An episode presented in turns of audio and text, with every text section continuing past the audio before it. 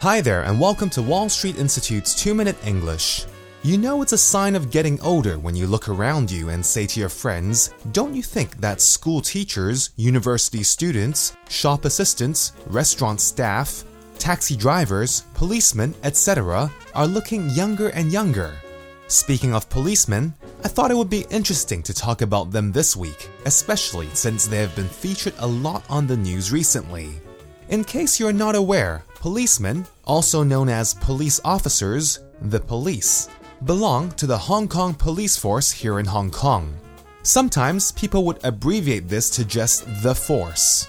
I have met many high school and university students who would love to join the force for various reasons, anywhere from a stable job to being able to help society, etc. And over the years, I have also met many policemen who study English as well.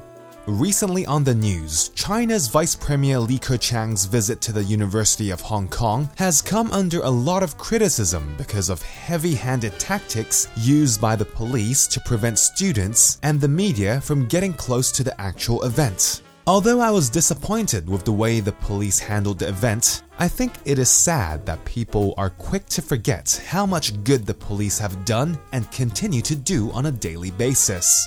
I remember how much the public appreciated them after the WTO protests in 2005. Hong Kong people are amazing in being able to move on past tragedies, but unfortunately, we also tend to forget things very quickly.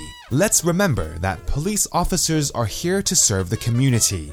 Like anywhere else, you're bound to find good people and bad people.